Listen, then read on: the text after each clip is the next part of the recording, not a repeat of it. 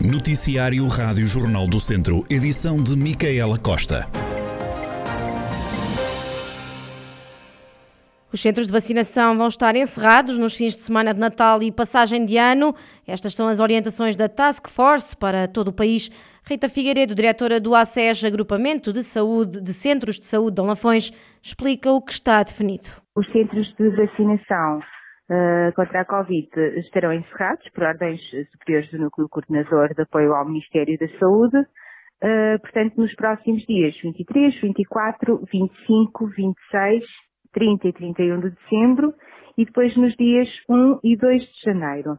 Uh, os planos uh, estão definidos superiormente e, portanto, as várias faixas etárias já estão associadas depois aos fins de semana de janeiro, nas primeiras doses e depois a continuidade uh, da administração das segundas doses uh, após o intervalo definido. Rita Figueiredo, diretora do ACES, Agrupamento de Centros de Saúde de Lafões, a explicar o encerramento dos centros de vacinação nos fins de semana de Natal e Ano Novo e a garantir que o processo de vacinação já foi pensado de modo a este encerramento não criar constrangimentos. Ainda à Covid-19, há mais dois óbitos no Hospital de Viseu. Desde o início do mês de dezembro já perderam a vida 13 pessoas devido ao novo coronavírus. Internados estão agora 44 doentes, 34 em enfermaria e 10 nos cuidados intensivos. Para esta tarde está marcado um Conselho de Ministros onde deverão sair novas recomendações de combate à pandemia. Em cima da mesa poderá estar a antecipação da semana de contenção.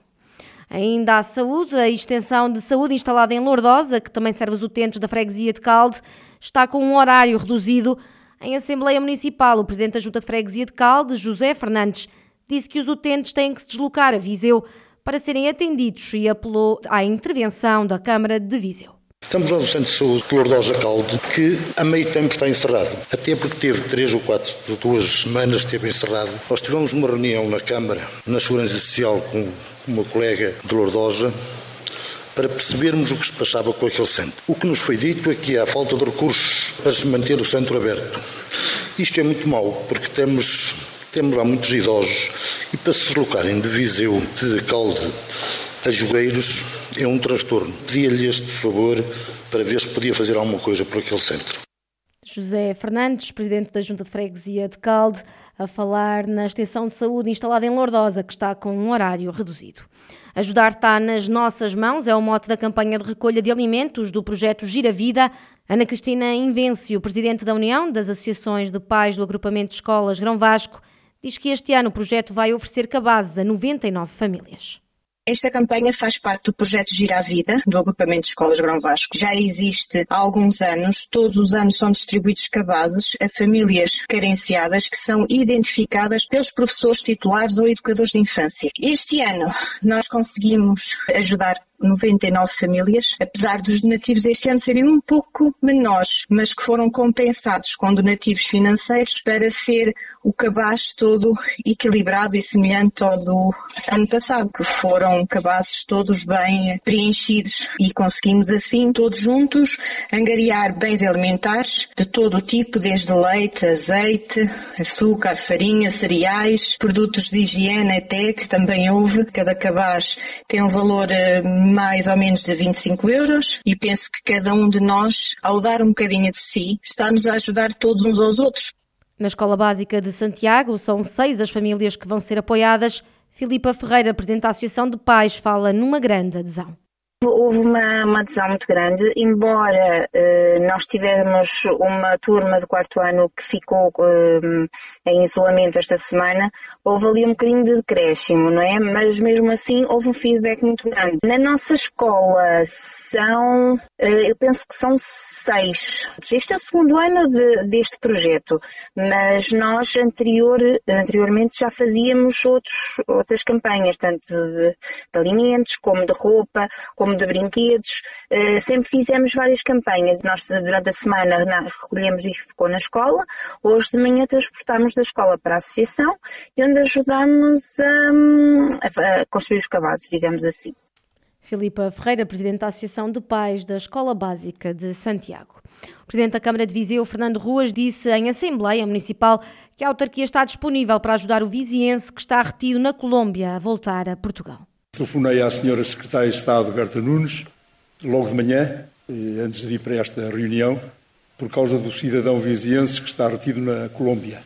E, portanto, dizer-lhe que não sei em que medida é que pode contar com o esforço da Câmara Municipal para que o, o, o nosso conterrâneo possa vir neste período ainda fazer a convalescença aqui a Portugal e, portanto, dizer que a Câmara se disponibilizou para ajudar naquilo que fosse preciso e, portanto, aguardo eh, a todo momento o telefonema das senhoras que está Estado para digamos, ultimarmos este assunto. Fernando Ruas, Presidente da Câmara de Viseu, que se mostra disponível para ajudar o viziense que está retido na Colômbia para voltar a Portugal.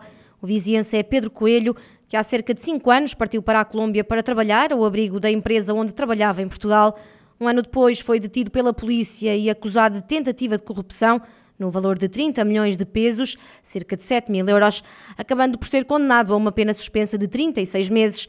Pedro Coelho era para vir para Portugal em setembro deste ano, já depois de ter cumprido a pena, mas foi impedido enquanto não tiver um documento que terá que ser dado pelo governo colombiano. Em julho deste ano, Pedro Coelho foi diagnosticado com cancro que lhe dá mais alguns meses de vida.